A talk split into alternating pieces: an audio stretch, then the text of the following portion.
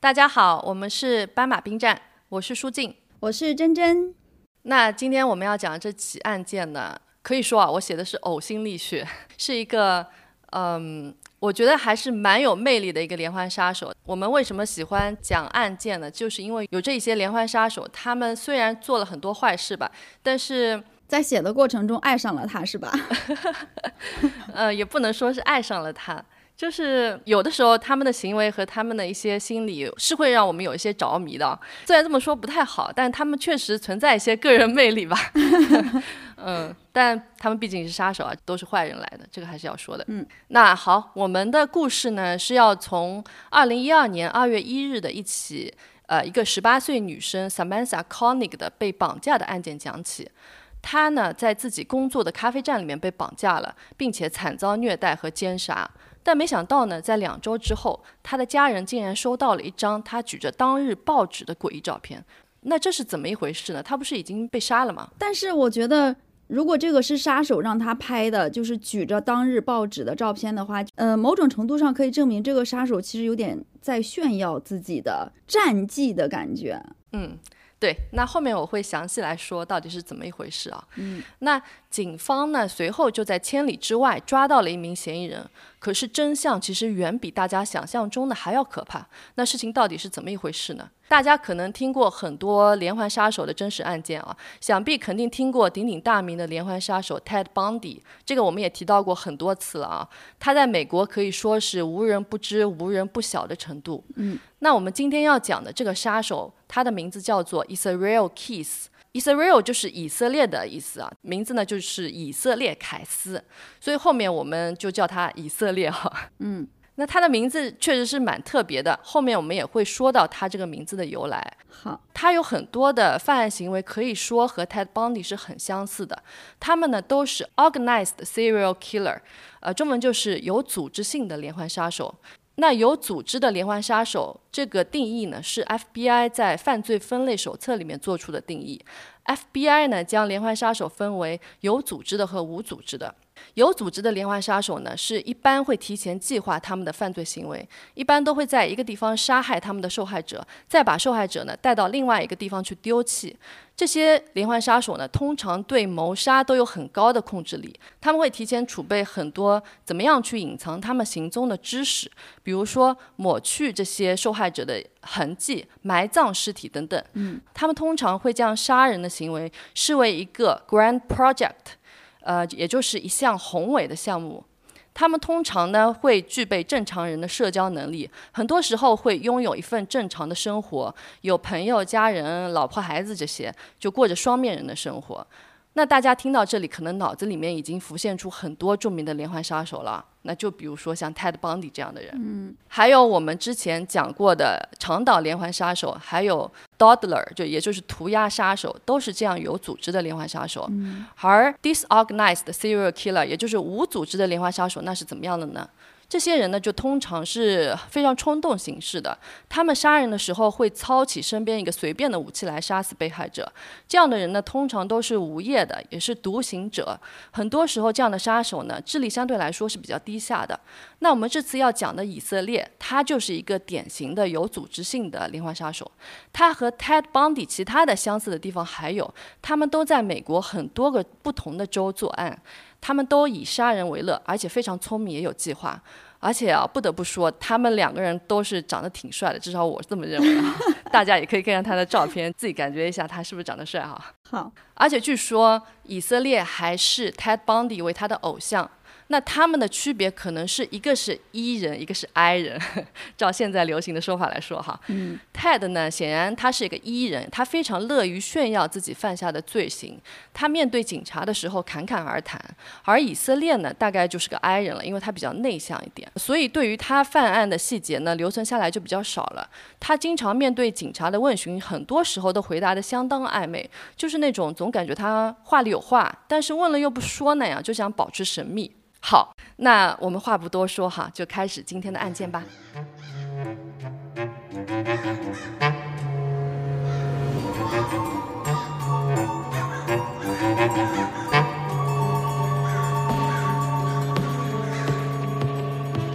那以色列的故事呢，就要从 Samantha 的失踪开始说起。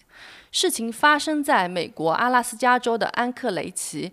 这个地方是阿拉斯加州人口最多的城市，人口大约有三十万人。虽然人口听上去还是挺多的，但是安克雷奇这个城市也挺大的，所以人口只占面积的百分之十左右，还是非常的地广人稀的。嗯，那阿拉斯加你也应该了解，可能大家很多人都听过啊。嗯，这是一个非常冷的地方。嗯，虽然这个地方很冷吧，但是安克雷奇是相对来说比较温和的。夏天的时候呢，最高的温度可以达到二十六度。嗯，冬天的白天也有大约零下十五度到零下一度左右，比我们的东北其实是要暖和一点点的。暖和多了。啊，对。但就是这么一个寒冷人少的地方呢，阿拉斯加却是全美国人均咖啡店最多的一个州。呃，一是因为人少啊，二呢是因为一杯热咖啡可能是治疗极端恶劣天气的一个好办法。嗯，但在这样一个寒冷又地广人稀的地方呢，咖啡店就要换点新花样了。在阿拉斯加呢，很多咖啡店就是那种 drive in 的麦当劳啊、肯德基那样子的，你开着车呢就可以直接点了。嗯就不用走下车去去买咖啡，然后他们就打开车窗，直接拿这个咖啡就行了。那像这种咖啡店啊，它就是一个摊头那样子的。他们一般这些咖啡摊呢会开在路边，是没有座位的，只有一扇开着的窗。一般呢就只有一个咖啡师值班的。嗯，咖啡师呢把咖啡从窗子里面递出来给顾客就可以了。那十八岁的 Samantha Conig 就是在这样子的一家咖啡摊独自打工。他打工的这家咖啡摊叫做 Common Grounds，呃，中文就是共同点。这家咖啡摊呢是位于安克雷奇市中心的图尔多路。二零一二年的二月一日晚上七点五十五分，天气呢非常寒冷，Samantha 正准备收拾收拾啊要下班了。他工作的这个咖啡摊是晚上八点钟关门的。嗯，其实他的父亲还是比较担心他这个工作的，因为这个咖啡摊就只有他一个人嘛，而且工作时间又到比较晚。嗯，因为他那边地广人稀嘛，所以呃虽然说八点钟，但是街上其实都没有什么人了。那 Samantha 就和他爸爸说啊，没关系，这个咖啡摊呢有四个监控摄像头，而且关键的是，呃，在咖啡摊里面还设了一个报警的按钮，就是那种一个红色的一个小的按钮，就是一按就会通知警方的这样子的一个装置啊。所以还是相对来说挺安全的，有很多安保措施的。而且呢，Samantha 的男友会在工作结束后的十五分钟左右就会来接她下班了。但这个时候呢，就在七点五十五分来了一位客人。那我们也不卖关子了啊，这个人就是以色列。他到这个咖啡摊的时候，他戴着一个滑雪面具，就是那种脸基尼，就只能看见眼睛和嘴巴这样子。然后还穿着很厚的那种棉服，然后戴着手套。那萨曼萨看到这个男人，虽然全副武装，有点奇怪。就一般我们如果看到有人穿成这样，肯定要吓死了，就觉得是个抢劫犯这样子。对。但是考虑到当地的温度，在这样一个寒冷的夜晚，这么穿也也不能说完全不合理啊。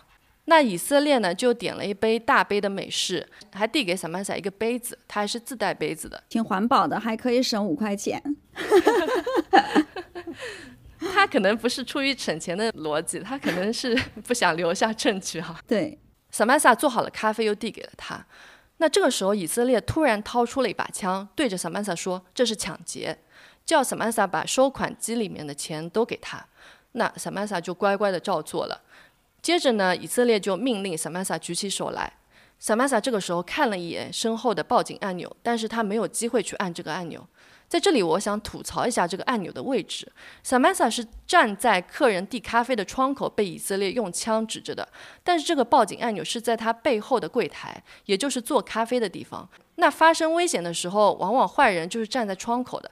那不应该这个按钮还是设在窗口附近会比较方便，对吧？嗯，是。碰到危险的时候，他也没法直接就是转身去按那个按钮的。但是我觉得这个按钮可能是放在窗口更合理的。但是如果是他正在做咖啡的时候遇到这件事情，那这个就你很难讲这个东西放在哪里是合适的。如果一定要放在哪里，可能就是他的四面八方都有吧。嗯，你说的也是。好，那 anyway，接着呢，他马上就听到以色列说把灯关掉。于是他又照做了，就把咖啡摊里面的灯关掉了。接着呢，以色列就跳进了窗户，然后他命令萨曼萨蹲在地上，两个人就这样待了几分钟。以色列呢，让萨曼萨站了起来，并且用一把纸巾塞进了萨曼萨的嘴里，并用带来的塑料束线带绑住了他的手，就是那种一般用来捆电线用的，只能单向收紧，不能放松，而且相当牢固，只能用剪刀剪断的那种塑料的黑色束线带。然后以色列就问他：“你的车在哪里？”萨曼萨回答说：“我没有车。”于是以色列就强迫他走出了咖啡摊，往图尔多路上走去。在这一天之前呢，以色列其实已经花了一点时间提前考察过这个区域周围的咖啡摊了。他也看到过几次 Samasa 的男友 Duane Totolani。来把下班的 Samantha 接走，他觉得他们两个人呢都是适合的绑架对象。他选择这个咖啡摊呢，只因为一个原因，其他的咖啡摊一般七点前就关门了，只有 Samantha 工作的这一间开到八点钟，开的比较晚。嗯，那他为什么选择二月一日这一天作案呢？因为事先他通过监听警察的电台，他知道当地另外一个地方出事了，所以很多警察都赶去了那个地方。那当晚警力就不会很充足。所以前面不是提到过嘛？以色列让萨曼萨蹲下来的几分钟，就是在等待萨曼萨的男友来接她。如果萨曼萨的男友杜恩他在这个时候来的话，他就会把杜恩一起绑架了。但几分钟后，他就改变了主意，他不想等了。还有呢，之后在警方查看咖啡摊的监控摄像头的时候，发现大部分的时间摄像头都几乎拍不到他。有可能呢，他也提前观察过，就是咖啡摊的摄像头的位置，而且他让 Samantha 把灯关掉，这样他在跳进咖啡摊之后，摄像头也就会因为太黑就拍不到他了。这一切都显示出他极其的大胆又心细，感觉上好像还是对这一切很有经验的样子。嗯，而且他居然还。之前是想要绑架两个人的，就证明他真的挺大胆的。因为两个人，而且另外那个人还是个男生，对，就两个人的力量，总归会对他造成的威胁会更大一点的。胆子也确实挺大的。嗯，那后面我们也会提到这一点啊。好，那我们继续说回他们两个人之后发生的事情。那他们两个之后就走出了咖啡摊，他们就走在路上。这个时候，萨曼萨就尝试逃跑，他脱离了以色列的控制，跑了起来。很快，以色列追上了他，把他一拳打倒在地，并且用一只手臂从他身后把他抱住，另一只手臂拿着枪抵在他的身上，和萨曼萨说：“你得乖乖听话，这是一把上了子弹的消音枪。如果你有任何逃跑的行为，我会杀了你。”于是，萨曼萨只好乖乖地跟着以色列走了。他们穿过图尔多路，到了一个叫做 I Hop 的餐厅和 Dairy Queen 的冰淇淋店之间的一个停车场里。嗯。就话说到这里，像这个时候在大街上，萨曼萨被绑架的时候，他如果没有在这个时候逃跑的话，他真的之后的命运一般来说都是凶多吉少的，要逃跑也只有这个时候了。嗯，所以以色列把萨曼萨带到他停车的这个停车场。他把自己的白色卡车停在这个停车场里面。以色列呢，在这次绑架之前就做好了准备，把卡车上的工具箱卸了下来。其实这里我也不是很懂这么做的原因，我不太了解，就是美国那种卡车的构造。我猜可能是为了安置萨曼萨腾出一些空间。那总之呢，就是他精心策划了这一次的绑架。他还把卡车的车牌取了下来，这样子就不会被监控拍到了。那大家听到这里，可能也想问了：这个停车场没有监控拍到他们吗？嗯，其实是有的，但可惜的是，拍到他们的监控位于很远的一个地方的摄像头，警察最终只提取了一段非常模糊的视频，能够看出来这辆车是2004年的雪佛兰 Silverado 卡车。那当年在安克雷奇，其实大约有三千辆这样的卡车，是一个很常见的一种款式。所以，直到以色列被逮捕的时候，警方也还没有查询到他的身上。然后，以色列就把萨曼萨绑在了卡车上，就开车离开了。那就在他们开车走了一会儿没多久，萨曼萨的男友就开车来接她了。他就这样和萨曼萨擦肩而过。那说不好，其实这也是他自己侥幸逃过了一劫。嗯。以色列载着被绑架的萨曼萨在路上转悠，一边和他解释说绑架他是为了要赎金。那萨曼萨就说：“可是我们家没什么钱呐，你绑架我其实得不到多少钱的。”以色列说：“没关系的，你爸妈呢会向公众筹款来筹集赎金。”以色列还骗萨曼萨说：“如果你乖乖听话的话，你晚点就可以回家了。”所以萨曼萨这时候还心怀希望，一直试图和以色列说话，期望他可以把他放了。开着开着呢，以色列意识到萨曼萨离开咖啡摊的时候没有带手机，而他计划通过萨曼萨的手机向他的家人索要赎金。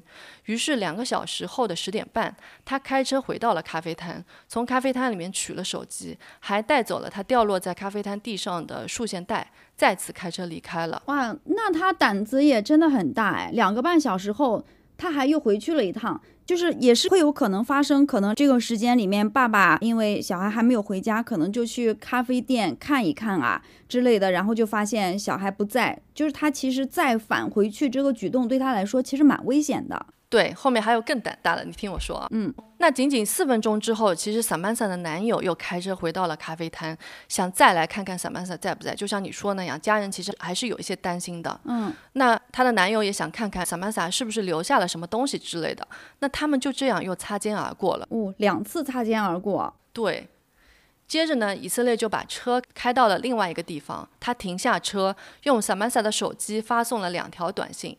第一条呢是给萨曼萨的男友，第二条呢是给咖啡摊的老板。信息的内容就是说，萨曼萨今天过得很不好，心情不太好，所以要离开安克雷奇去过个周末。嗯，发完两条信息之后呢，以色列就把萨曼萨手机里的电池取了出来，这样手机的定位就无法知道萨曼萨的位置了。时间到了凌晨两点，以色列把萨曼萨带回了自己家，把他带进家门前他搭起来的一个储物棚里面，又绑了起来。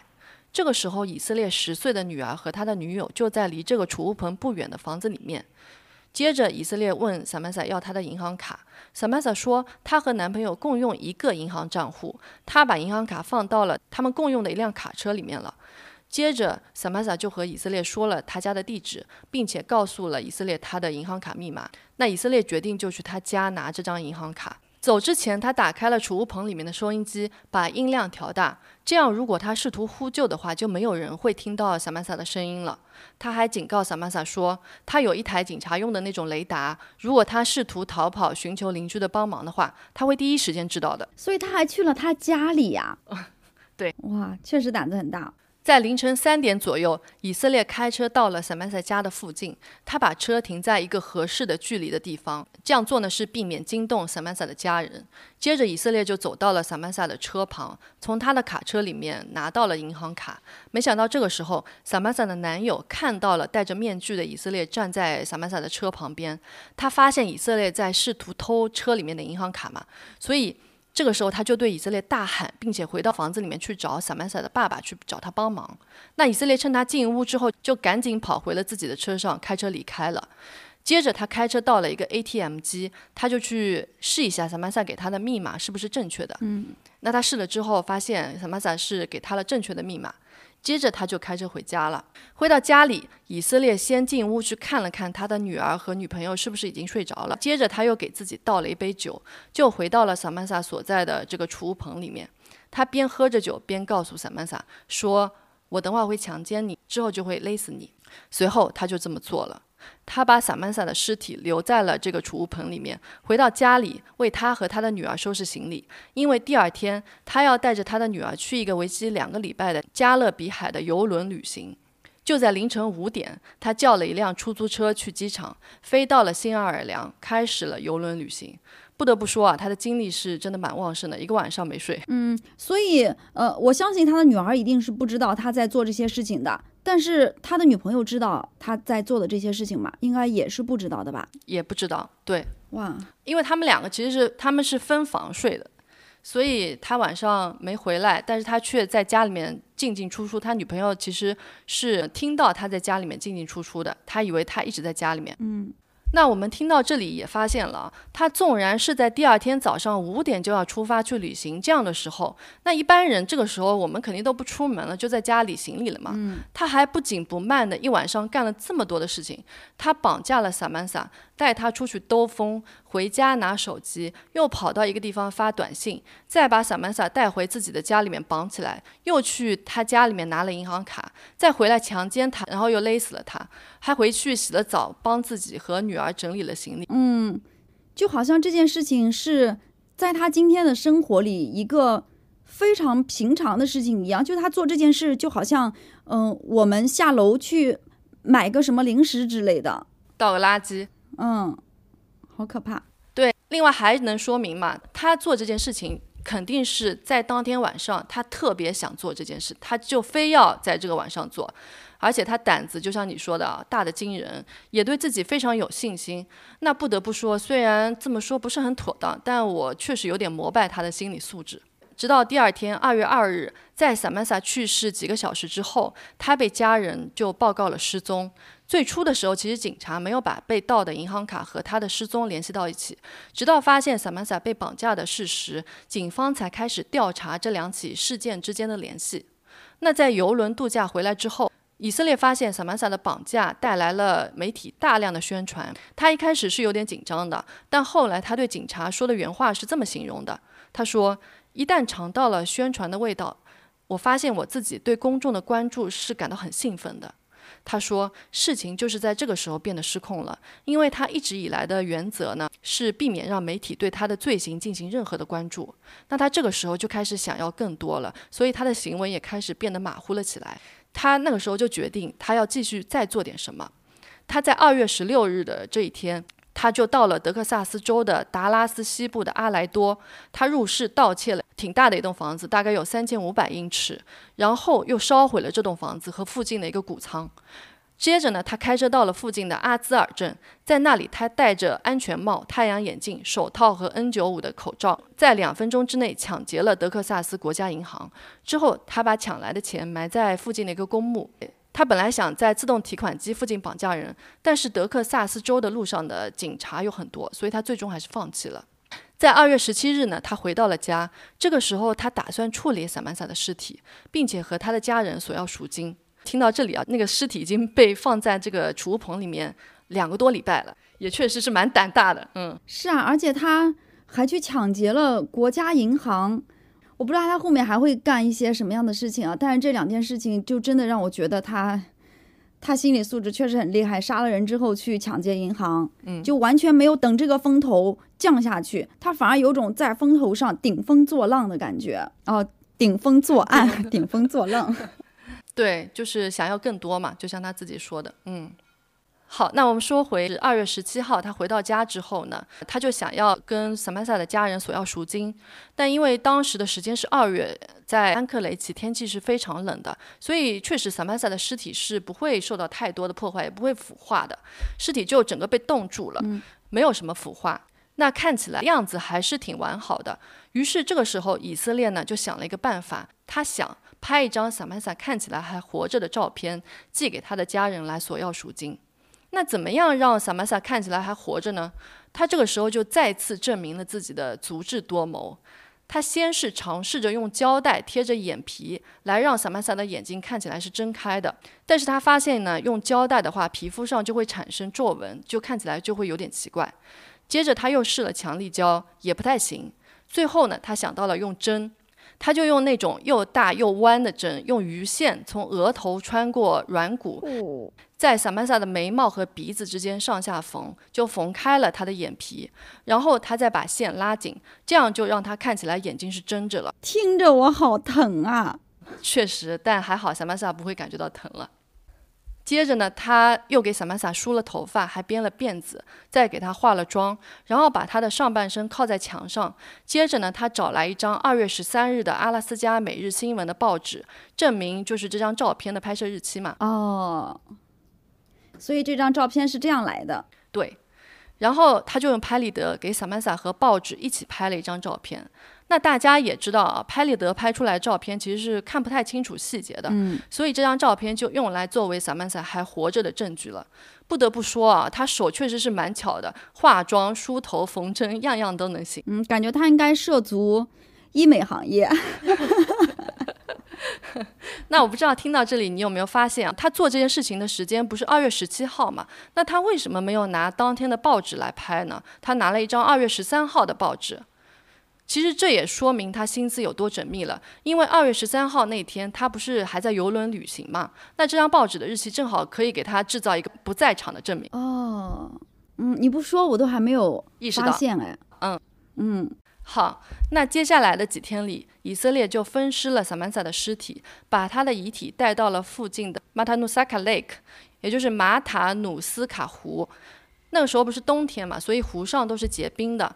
他呢就先在湖上切了一个洞，再把他的尸体丢了进去。因为结冰结得很厚，所以尸体呢是没有掉到水里的，被他埋进了一个冰洞里面。结束之后呢，他还拿了一个木板把这个洞盖住。那以阿拉斯加冬天的天气，不到一天，这个洞就会被冰雪给盖住了。就算有人从上面走过，也不会发现有什么异样的。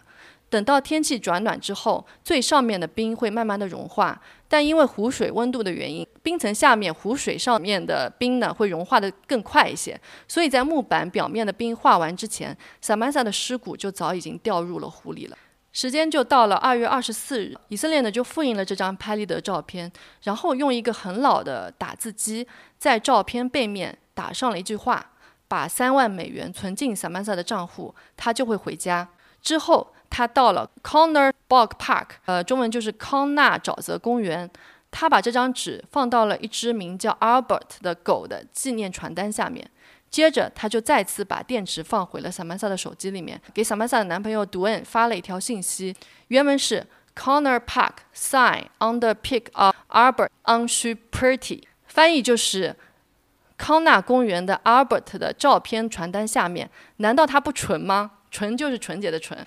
最后这句我其实也不知道什么意思，什么叫他不纯嘛？也有可能是字打错，也有可能是挑衅啊。嗯，收到信息的赌卫马上就报了警，警察之后就在公园里面找到了这张勒索纸。嗯。同时，Samantha 的爸爸 James Connick 从社区里面确实得到了大家的善良的捐赠，筹集到了这笔三万美元的赎金，把钱存到了 Samantha 的银行卡里面。那当然，警方也计划着，凶手取钱的时候就是他们抓捕的好时机了。嗯，而且他把电池放回到 Samantha 的手机里，嗯，警察可以通过这个他的手机再次开启来定位吗？可以，但是他不会在自己家里面用这个手机啊。他之前发短信的时候，他不是也专门跑到了一个地方去用萨曼萨的手机？嗯，就是我觉得，如果他开机，不管他在哪里，他肯定会留下来一些蛛丝马迹。嗯，不需要调查到这一块，大家听我后面就知道他是怎么被抓的。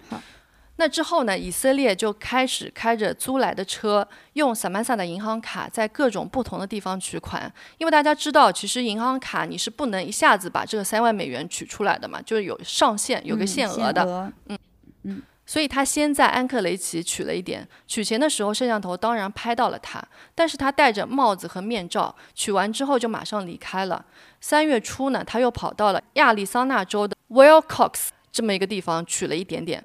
安克雷奇距离这个 Willcox 这两个地方相距有六千公里。六千公里，对，六千公里有多远呢？大家可能不是太有概念。那我查了一下，上海到西藏的距离是四千一百公里。那六千公里在中国来说，就是要开车横跨中国了。哇，十万八千里来描述一点都不夸张。嗯，为了取钱做了半个长征。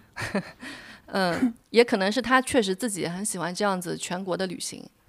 接着呢，他又到了新墨西哥州的罗德斯堡，最后呢，他又到了德州的 Kimball 和 Sheffield，分别取了钱。他每次取钱的时候都被摄像头拍到了，但是他呢，当然是伪装过了。他不是戴着帽子和口罩，就是脸上贴着假胡子之类的来隐藏自己的真实相貌。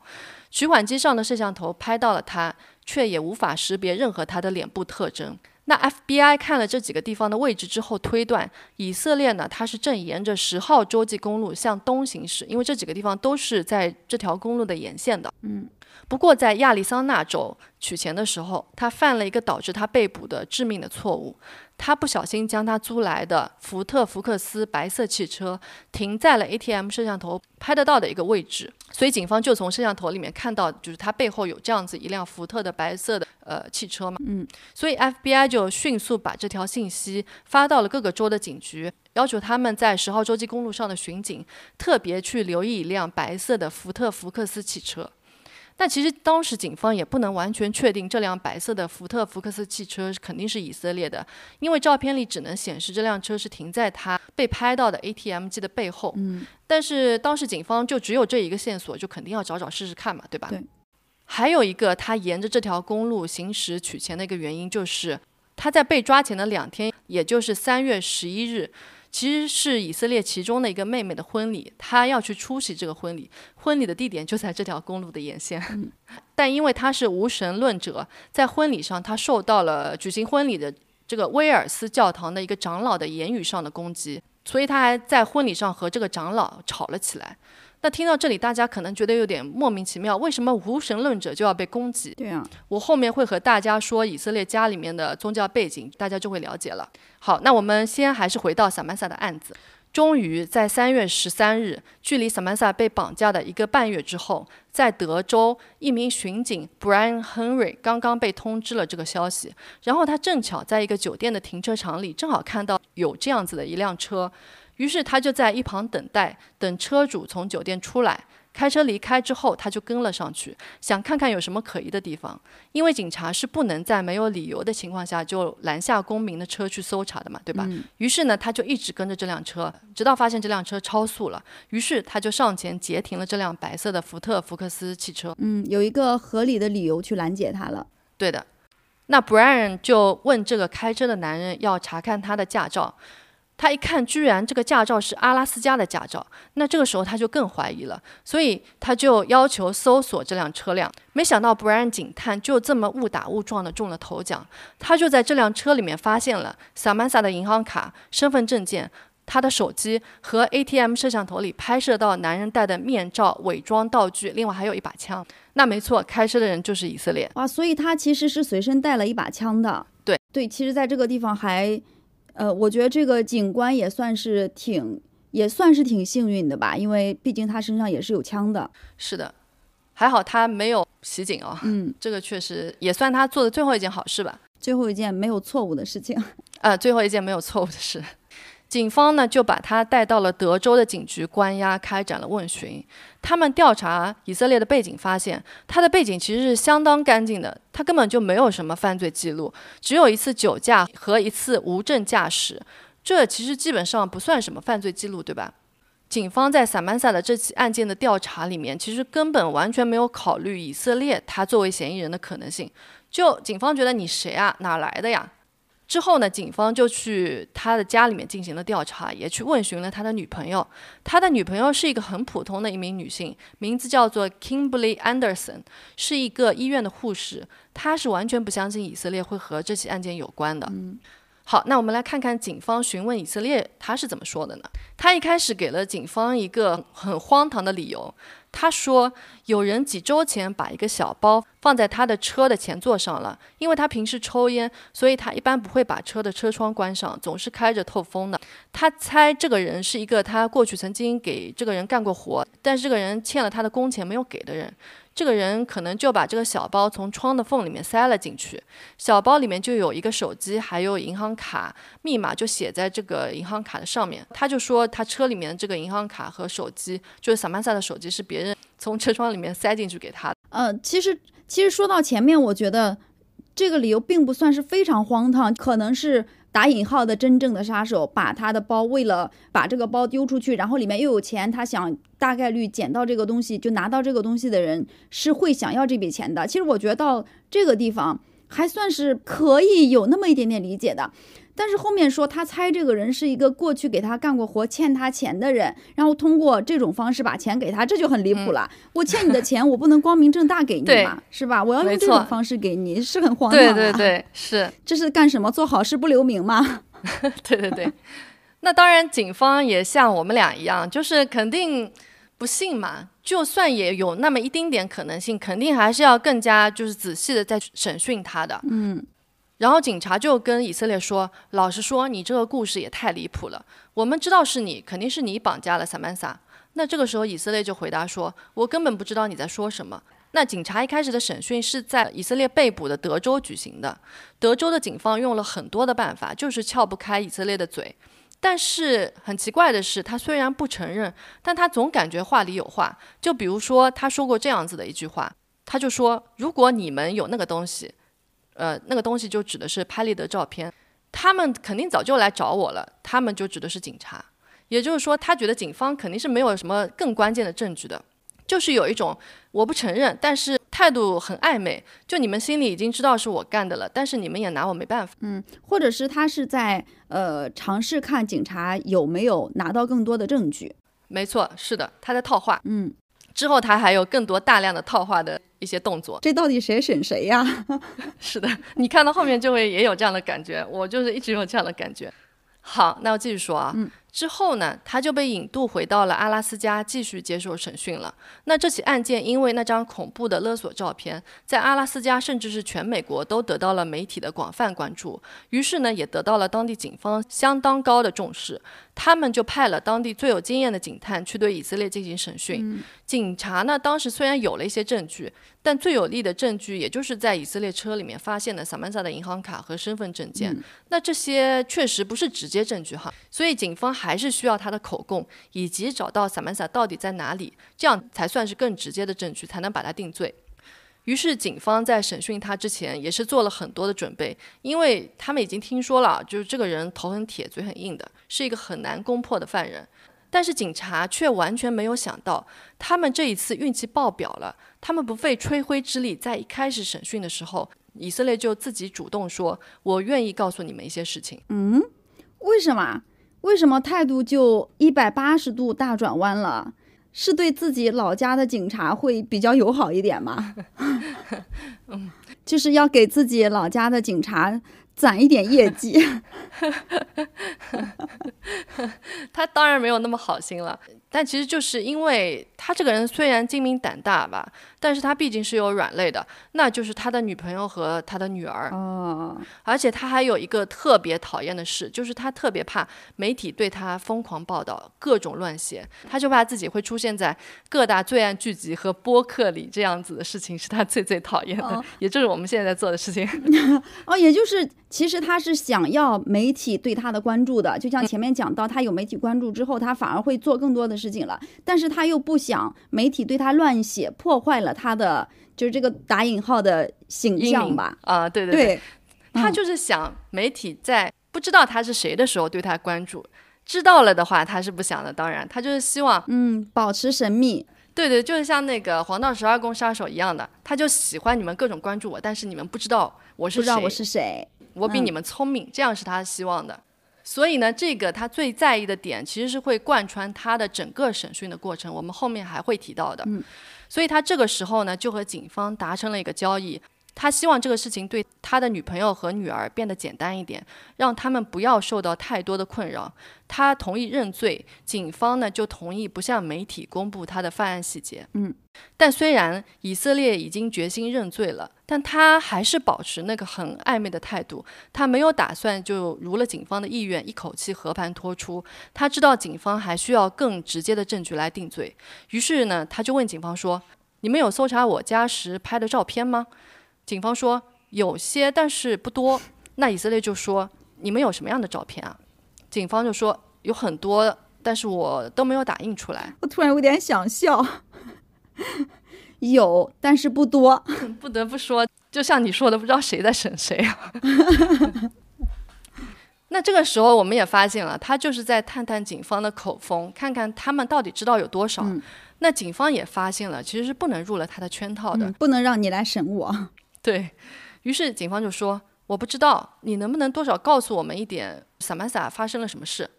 以色列就叹了一口气说：“我不知道，我想不想一步一步的说出整个故事。我可以告诉你们的是，我有一个用来冰钓的小屋，我不知道你们是不是已经把小屋里面的东西都找了出来了。”警察说：“你说的是你们家旁边的那个小房子吗？我不知道那些搜查的警察都从这个小房子里面拿出了什么，所以我现在在问你，因为我还没有看见他们从你小房子里面找出来的所有东西。就这个时候，以色列就知道警方其实还从那个储物棚里面什么都没有发现嘛。他这个时候其实就可能像我们俩一样，听到这里有点在心里面嘲笑警察了。但是，就警察你也不先去看一下搜查到了什么证据，再来审问他，对吧？也可能是他们真的压根儿就没有，会不会是他们压根儿就根本没有发现这个储物棚？应该是发现了，他不是也说嘛，就是他们肯定已经从他的家里面带走了很多东西了，但是就他们可能还没有把所有的那些证物去就一个个理出来，还没有这个时间。但是你知道为什么我会觉得警察还没有发现那个储物棚吗？嗯，是因为前面你讲他在进出这个储物棚进进出出，就听起来这个储物棚是在他的家里的。但是现在警察问的是，你说的是你家旁边的那个小房子嘛？嗯，所以我在想，警察是不是压根儿就没有发现这个储物棚？嗯，他的家我看过照片，他家的前院后院都有一些就是这种他搭出来的小房子，所以他们可能不知道他说的是哪一间。嗯，话说回来，这个时候以色列可能在心里嘲笑警察了，你们好像什么也没有发现，就在这里问我这问我那的。嗯但是他好像就是并不是很在乎这一点，他就接着说，他们把里面的东西都拿出来了嘛。那警察就说：“我也不知道他们是否把东西都拿出来了，但是你为什么不直接告诉我呢？我们应该在里面找到什么？”以色列就说：“里面有一个雪橇，还有一个大包，一个差不多能装三十到四十加仑的东西的大包，就放在雪橇上。所以我想，如果你已经拿到搜查令查过我家的话，很可能你会在雪橇上面发现一点东西。嗯，感觉他有点在故意在误导他们往另外的一个方向走一样。嗯，没有，你听我讲。嗯，他说我当时开着我的卡车，湖的旁边是不能停车的，我不能直接把车开到湖边。我不是很确定，但是大概一共有大约一百五十磅左右的东西在小屋里面吧。所以当时我不得不跑了三趟，还得分成五个包来运这些东西。警察说好。那你能不能告诉我，你跑这几趟都是在运什么东西呢？以色列就说：“哦，第一天呢是头和腿，然后是胳膊。”警察问：“是萨玛萨的吗？”以色列这时承认说：“是的。”就这样，警察什么都没做，他就这么交代了，所以他没有误导警方，好奇怪啊！因为他已经承认，他已经跟警方达成协议要认罪了呀，所以他就就讲了，嗯。哦，他接着呢说出了更多当时的案发细节。他说，当时我把萨曼萨带到车上之后，我好像越跟他说话，他越害怕。但其实当时我没有很凶啊，也没有对他不好之类的，也没有做什么会吓到他的事情。我就是你懂吗？我就试着看上去像一个普通人一样。那这段话我们就可以看出，他显然不是一个普通的罪犯，甚至也很可能不是一个初犯。他拿着枪指着萨曼萨，让萨曼萨上车，还能说出口“我没有对他不好，把他吓着”之类的话。那最重要的一点，他说：“我试着看上去像一个普通人。”他英文说的是 “seem like normal”，换句话说，他其实觉得自己不普通。那我们到这里应该也知道他是什么意思了。确实，他不是一个普通人哈。嗯，警察就接着问他杀死萨曼萨的过程。以色列说：“我当时戴上了皮手套。”警察问：“为什么戴皮手套而不是橡胶手套？因为橡胶手套可以就是比较好清洗吧。”嗯，以色列说：“因为想要掐死一个人是一个挺辛苦的活。从他离开咖啡摊的时候，我就知道了他活不了。所以从这里也看得出来，他对杀人是很有知识或者是可以说是经验的。他知道在掐死人的时候用皮手套会更好发力。”警方呢就接着问：“你花了多长时间把萨曼萨掐死的？”以色列说：“呃，用了，嗯，在那种时候其实挺难说的，大概用了一会儿吧。我记得我当时心里还在想，我一会儿还得洗澡呢。总之呢，现在呃，先不说这个部分了。我我当时还用刀在他的背后的右肩下面的部分捅了一刀，没有很深。但我捅他不是想让他死得更快一点，那是因为一些别的原因。”警察就猜测的问他说：“你捅他是不是因为他对你来说很有吸引力？”以色列说：“我现在不想说这个。我喝完酒之后呢，穿上裤子就回房间洗了个澡。那我们知道，就把人勒死是会留下最少证据的一种杀人方式了。嗯，因为流血总是很容易留下 DNA 的血迹这种证据的，而且血流出来不是还得清理吗？其实是很麻烦的。以色列到最终也没有说出他为什么勒死萨曼萨还不够，还要捅他。那我猜，其实原因应该只有一个了，就是他内心的嗜血的冲动，想要这么做，就拿刀刺人见血，可以让他体验到快感。好，那审问的对话我们就节选到这里。那既然以色列已经承认他杀了萨曼萨，警察接下来首要做的事情是什么呢？那肯定就是找到萨曼萨的尸体了。以色列也很配合的给警察在地图上标记出了他在湖上的一个抛尸的位置。警察也很顺利，只用了十个小时，就在湖上打捞上来了尸体，也找到了所有的相关证物。那到此为止呢，以色列的罪证算是很确凿了。嗯。那我们前面也提到，警察其实已经在怀疑他是否是一个连环杀手了。因为首先他在杀害萨曼萨的时候表现的这么的冷静、沉着、大胆，看起来就不像是第一次做这件事情。其次呢，警察在他家里面搜查的时候，也发现了很多有关连环杀手的书籍，甚至还有很多比较专业和杀人有关的书。第三呢，他在接受警方问询的时候，他显得相当的冷静，讲话还滴水不漏，还很有控制力。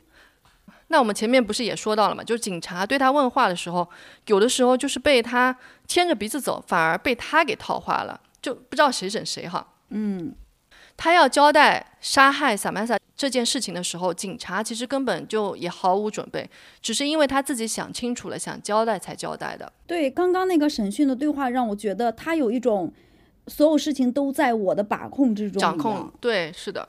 那当然，警方这个时候肯定想要继续撬开他的嘴，看看他有没有犯下过其他的案件了。嗯，那这个如此冷静胆大的杀手以色列，在他三十四岁的前半生，到底有没有犯过案，都经历过些什么呢？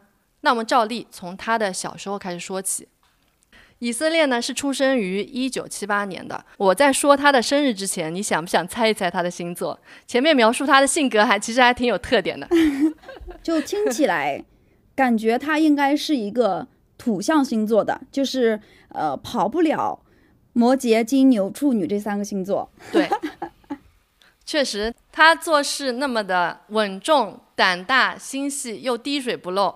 肯定是一个土象星座了，我不知道听众们听到这里自己有没有一个判断，觉得他是什么星座了。好了，那我就要来揭晓这个答案了。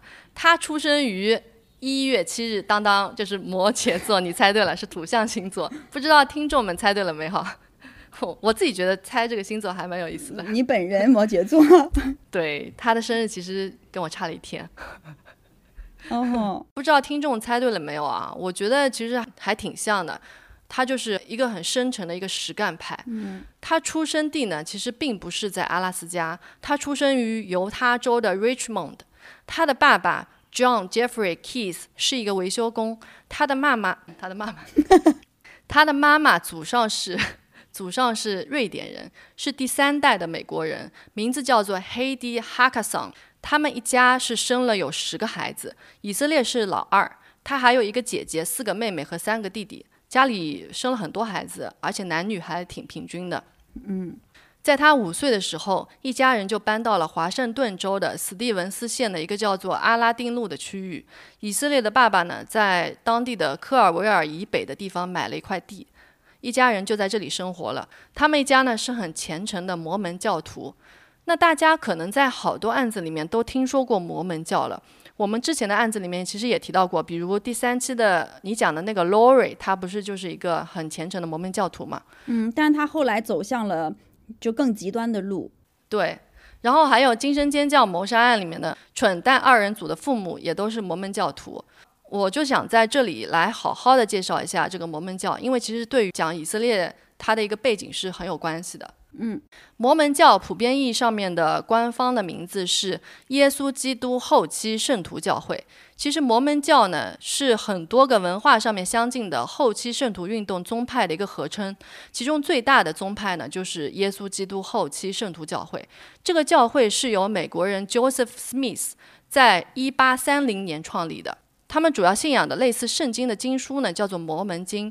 这本经书是由 Joseph Smith 在一八二九年从几片金叶上面的内容，金叶就是金色的叶子，黄金做的叶子啊。嗯，从几片金叶上面的内容翻译出来的。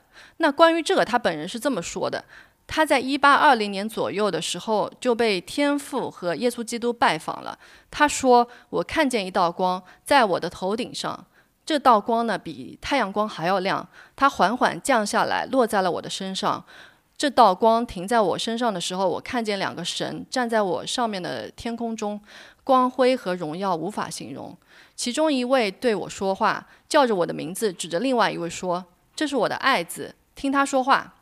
他说这段话的意思就是说他是被神指定的人了。然后呢，他还宣称他被另外一位名叫摩罗乃的已经去世又复活的一个古代美洲的先知拜访了。这个金叶片呢，就是从这个摩罗乃那边来的。他翻译完金叶片上面的内容之后呢，这个金叶片就被摩罗乃给收走了。所以其实这个金叶片大家都没有看到过，只有他自己看到过啊，就是是他的一言堂。嗯，你刚刚讲这个故事的时候，让我想起来了，呃，就是也是很多年前，是福建吧的一个农民被外星人带走的故事。摩门教其实在现在还是一个非常有很多信徒的一个宗教，所以。虽然我觉得也也也略扯啊，但确实很多人还是信仰这个教。嗯，保持尊重。对，那摩门这个词呢，是一个在美国的尼非人民族的摩门教先知的一个名字。这个词还有更好的意思。摩门教在全世界总共的信徒加起来，其实超过了一千六百万人，还是蛮多的。在美国，摩门教有六百万人。那现在他们的总部就是在美国犹他州的盐湖城。当年呢，Joseph Smith 就是在盐湖城建立了摩门教的基地，他带领了七万摩门教徒一手打造了盐湖城。这个盐湖城可以说是他一手打造起来的。那其实可能很多人也听说过，就是听到摩门教就觉得他们是邪教，但其实他们并不能算是邪教，他们可以看似为基督教的一个支派，虽然基督教自己是不认同的。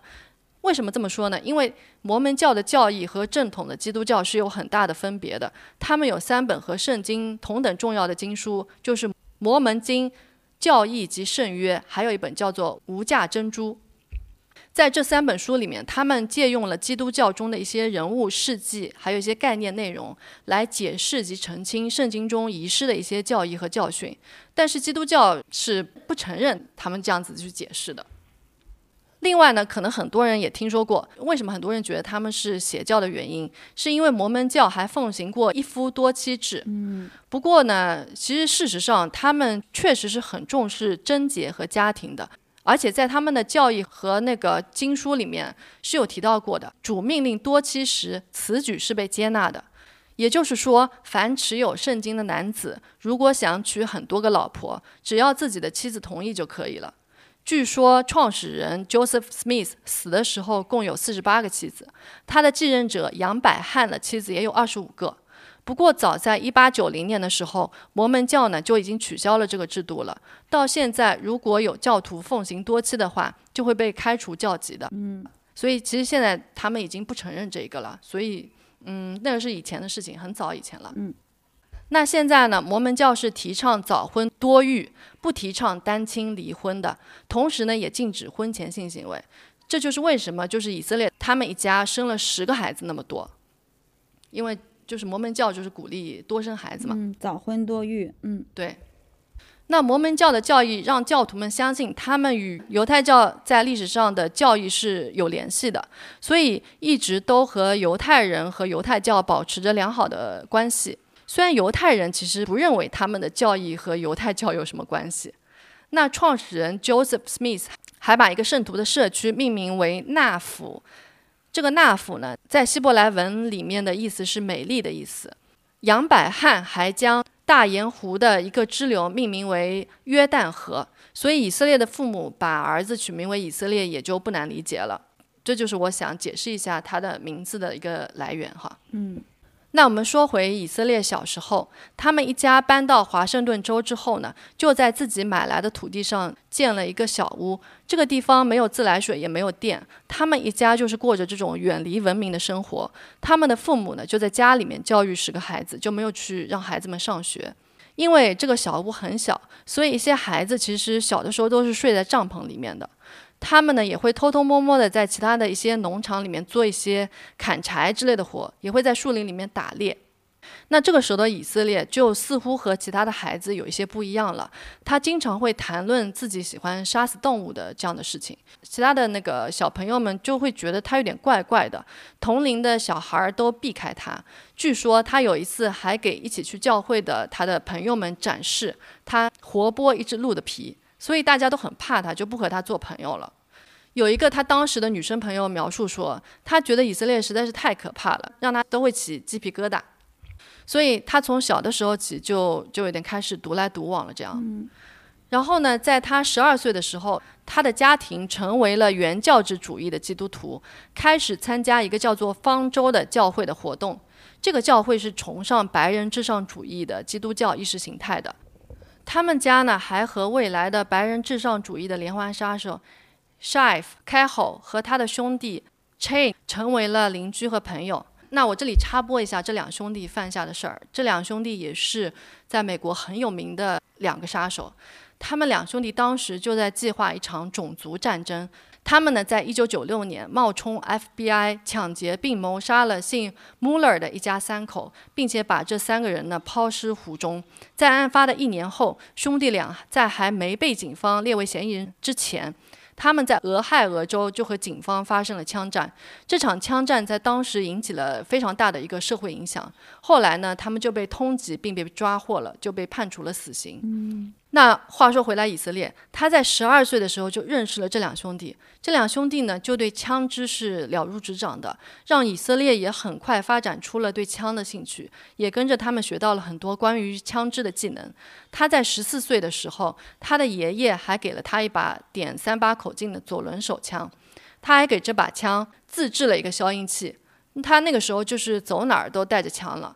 他会用 BB 枪向邻居的房子开枪，在树林里面乱射，而且有的时候他还会和一个朋友去别人家里面偷东西。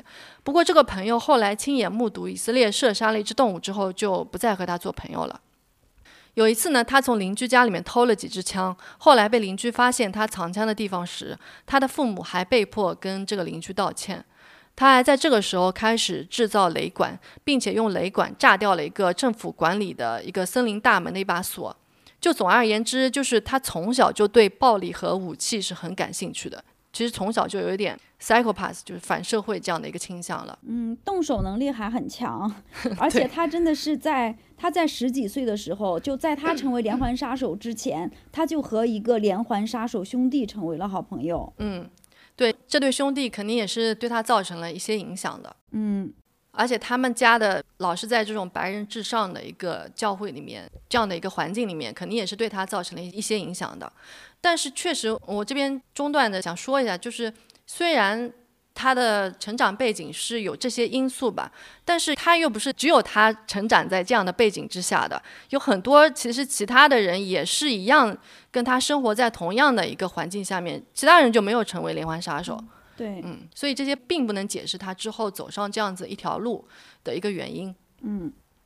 好，我继续说。那之后不久呢，Kiss 一家又换了一个教会，这个教会叫做基督教以色列盟约教会。不过和方舟是差不多的。这个教会呢，也认为昂格鲁萨克逊人，也就是白人，是应该统治所有其他种族的一个优越族群。以色列自己描述这个教会就像一个民兵组织，就可能大家都是带着枪，有很激进的这样子的一个教会哈。嗯。那 Kiss 一家呢，就会定期的参加教会活动。十四岁的时候，他就已经长到一米八八高了，就长得也挺高的。然后呢，他那个时候还会向当地的成年人售卖他偷来的枪支。有一阵子，他的父母收留了自己的朋友的一家人。有一次，以色列就在这个朋友的两个孩子和自己的妹妹面前，用降落伞绳子把一只猫绑在树上，然后呢，用一把点二二口径的手枪对着猫不停的射击。然后这个猫就很害怕，哇，好残忍！对，然后这个猫就很害怕，就沿着树干绕圈，然后之后就撞到树上吐了。那看到这一幕，父母的朋友的儿子受不了也吐了，把这件事情就报告给了他自己的爸爸，确实很残忍。从那之后，以色列就开始意识到他和同龄人是很不同的。之后，他就开始不再在其他的同龄人面前表现出自己的这种反社会的行为了。他压抑了这些行为，或者就是自己一个人偷偷的去做，不让别人知道。因为这样呢，所以他在青少年的时期就被周遭给孤立了起来，变得更加独来独往了。那十几岁的时候，以色列就像你说的，手很巧，他已经是一个很有经验的木匠了。在一九九五年到一九九七年之间，也就是以色列十七岁到十九岁之间，他在一个有着七个雇员的一个建筑公司开始工作，就给一些客户做一些外包的定制的木工活。大约在这个时候呢，他也开始写日记，他还摘抄了很多圣经的经文，日记里面记录了很多让他感到羞耻的一些生活中的罪孽，比如说对女性的渴望啊这种这种类型的事情。然后呢，到了一九九七年底，或者说在一九九八年年初，他们一家搬到了缅因州的士麦纳，然后之后就再也没有搬家了。他和他的兄弟们就帮助他的父母盖了一所房子。他们在那里做着生产枫糖浆汁液的一个工作，在那里他们住在一个以阿米什，就是阿米神人为主的社区里面。这个阿米神人中文又叫做阿米西人，他们并不是一个人种，他们其实也是一个教派的分支。这个教派叫做基督新教重洗派门诺会。今天这集里面确实有很多 宗教相关的内容哈。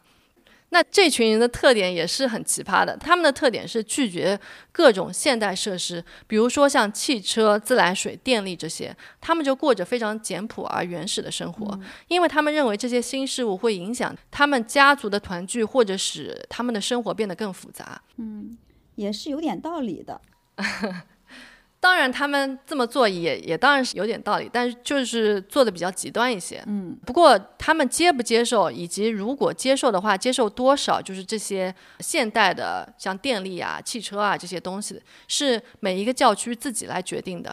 因为电力是被认为是与世俗世界的一个连接，使用电力会导致他们使用家用电器，这样会让简朴的生活变得复杂。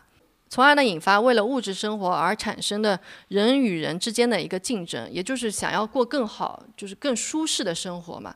就他们不想这样，但是不过呢，在某些社区里面，电力也是可以使用的，比如说用电池的电钻，还有牛奶搅拌棒这种，还有比如说割草机。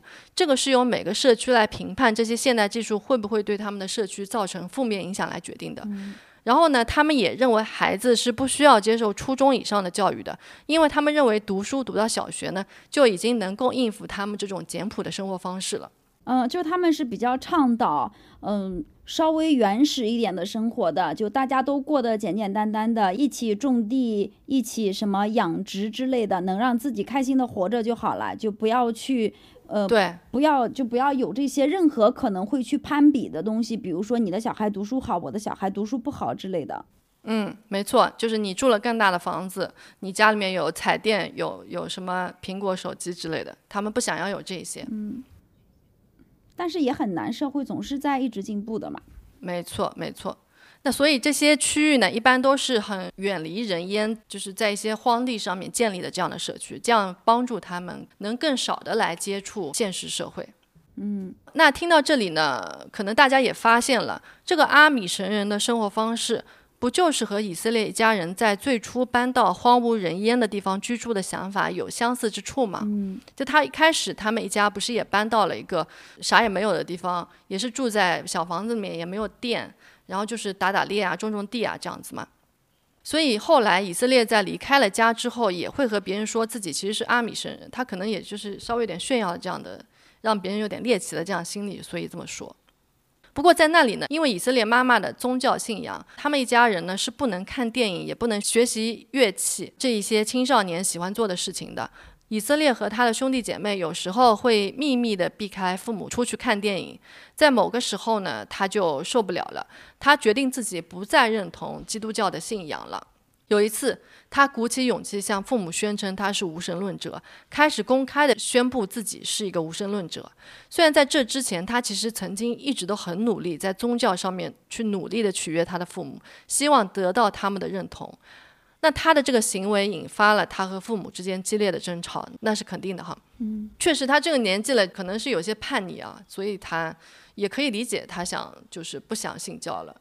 对，那可以想象，在这个非常。呃，虔诚的家庭里面，这肯定是一个非常大逆不道的事情，所以他就在那个时候被赶出了家门。他的父母就说他是一个亵渎上帝的人，他们不让他这种思想去影响家里面的其他人。他的父母还和他的弟弟妹妹说：“你们永远都不要再和以色列联系了。”我觉得这一段经历也是对他之后的做下这么多的案件是有一些关系的，他心里应该是受到了很大的一个影响的。在那之后呢，以色列就开始对撒旦教感兴趣了，并且他开始计划一场针对年轻女子的一个撒旦教的仪式的谋杀。他那个时候在俄勒冈州的 Death Shoot 这样子一个名字的一条河边的一个玩漂流的一个地方打工。他有一天就站在河边的河滩上面，就看到一群女生沿着河在划船。他偷偷上前抓住了落在最后的一个女孩。这个女孩大概是十六到十八岁之间，是一头金发。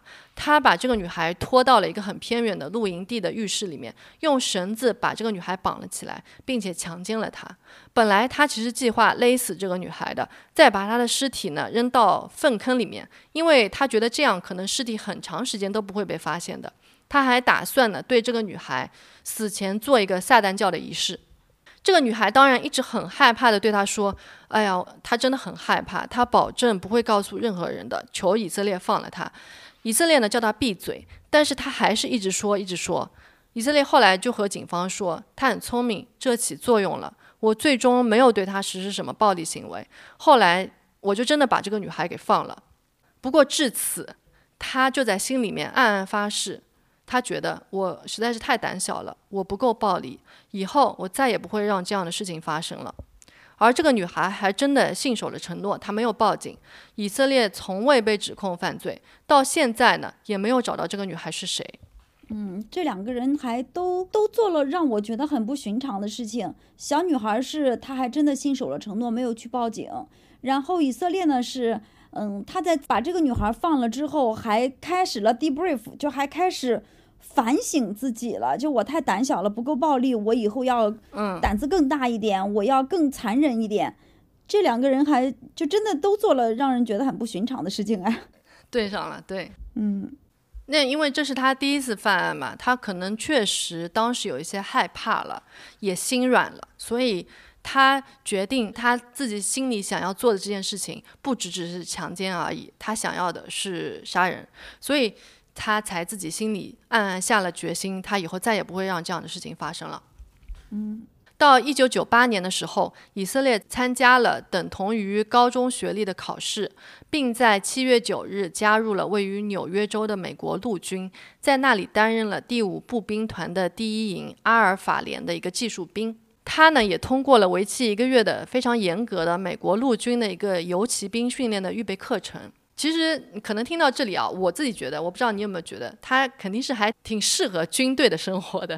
对，那确实啊，他显然也很喜欢在军队里面他学到的在生存技能方面的一些训练，而且他在军队里面也交了不少朋友，而且还开始了喝酒的习惯。他一开始是驻扎在西雅图南边的刘易斯堡和胡德堡，后来还去了埃及驻扎了一段时间。在那里，他和其他士兵一起去到了以色列，也就是他自己名字的地方。不过没有去那个以色列的首都，他去了特拉维夫，而且他也不是去观光的，他是去招妓的。不过呢，有些他的前军队朋友还是有留意到他的与众不同。他们发现以色列的举止是相当安静的，而且他也特别喜欢独处。在周末的时候，他会整个周末都酗酒。他最喜欢的酒叫做 White Turkey Bourbon。中文名有点奇怪的一个名字，就是野火鸡波本酒。他呢会一口气喝掉一整瓶这样的波本酒，酒量也还不错啊。嗯，也可能波本酒只像一瓶啤酒一样的度数呢。波本酒还蛮烈的，就威士忌这种差不多嘛。他那个时候也很喜欢嘻哈音乐，他最喜欢的乐手是一个二人组合叫 Insane Clown Pose。他还在自己的房间里面贴了这个二人组合的海报。大家在童年、青少年时期肯定是不被允许听这样子的音乐的。就在退役之前呢，以色列在华盛顿州的瑟斯顿县因为酒后驾驶被抓了。随后呢，他就认罪了，他被罚了五百美元的一个罚款，然后就被吊销了驾照。这就是他唯一在警方有记录下来的犯罪记录了。嗯，到了二零零一年的七月份，他退役了。他因为在军队中担任枪手和助理炮手的杰出贡献，被授予了陆军的成就奖章，所以他在军队里面的表现还是很良好的。之后呢，他搬到了华盛顿州的尼亚湾，在那里呢，他住在一个叫做马卡保留地的一个社区里面。然后呢，他认识了他孩子的妈妈。后来呢，他的女朋友呢就怀上了以色列的孩子。就是在他案发时十岁女儿的妈妈。他当时是在当地的一个森林公园和景区工作的，在森林和山脉中，让他有了很多的独处空间。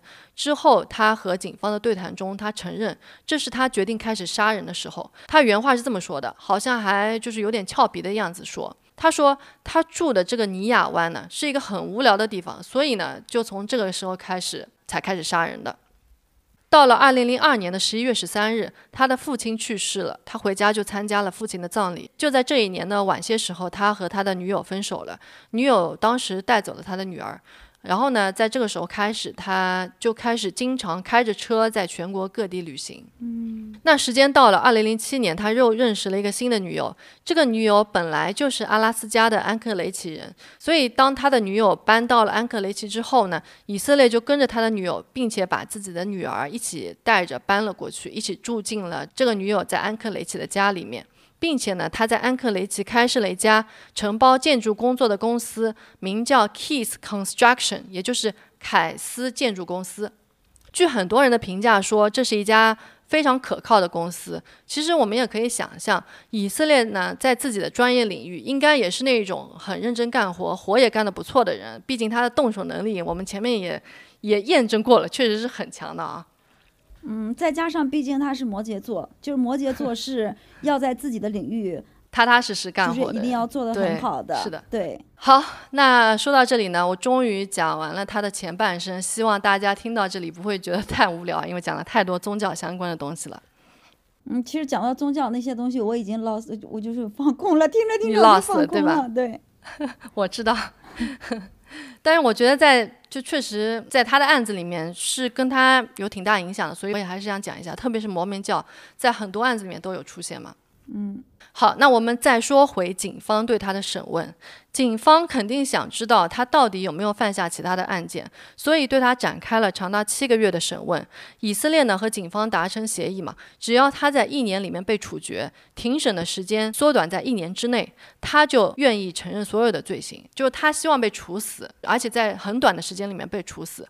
只要警方能达成这样的一个跟他的协议，他就愿意承认他犯下的所有罪行。嗯。他答应告诉警方受害者尸体的位置，来换取媒体不知道他案件的细节。以色列对警方说，在杀死萨曼萨之前，他其实一直遵循一条原则：雷打不动。他永远不会在离他自己家太近的地方杀人的。还有一个原则是，他不杀孩子和孩子的父母，主要是因为他的女儿。不过警方呢，对这个说辞其实一直保持着有一些怀疑态度的，因为你杀萨曼萨的时候，其实已经打破了自己的原则嘛。那他还有一个特点是，他其实和其他的连环杀手不同，他并没有一个特定的偏好的目标。因为很多连环杀手，比如说有些人就喜欢二十多岁的女性，就像长岛连环杀手那样子，他就喜欢二十多岁的，可能是金发的女性，或者说，嗯，有人喜欢妓女，因为妓女比较方便，就是比较不会被别人发现嘛。嗯。但以色列选择被害者完全是随机的，他选择被害者的角度只有一个，就是适不适合他的计划，他杀这个人会不会被发现，以及他制定的这个计划里面，这个被害者是不是在他计划里面是比较合适的人选。嗯。因为他通常会提前很久来策划他的谋杀计划。他这样做还有一个原因，也是因为他随机的选择受害者能给警方增加调查难度。他会采用非常周密的计划来避免自己被发现。他选择的地点也尽量会选择一些比较偏僻的地方，比如说露营地啊这些偏远的地方。他在每一次谋杀旅行中，他还会一直关闭自己的手机，这样做呢就无法追踪到他的一个手机定位，而且他所有的消费都会用现金支付，也不会留下自己的信用卡的一个记录。他和任何已知的受害者在案发前都不存在任何形式上面的联系，就是警察也无法追踪到，比如说从从通话记录啊，从那个朋友啊这种社会关系，对社会关系上面去追踪到他，所以警方基本上是很难联系到他身上去的。这可以说就是做的滴水不漏了哈。嗯，还有一个就是让他在众多的连环杀手中间很有名的一个点就是。他还会在每次的旅行中，他会随机的在各个地方埋下一些工具桶，这个桶里面呢，就会放着他的一些隐藏的一些战略物资。桶里面的内容包括，比如说啊，用来捆绑用的束线带、枪、子弹、消声器，这个消声器还是他自己做的，还有胶带、一些现金，还有用来清理管道的化学品。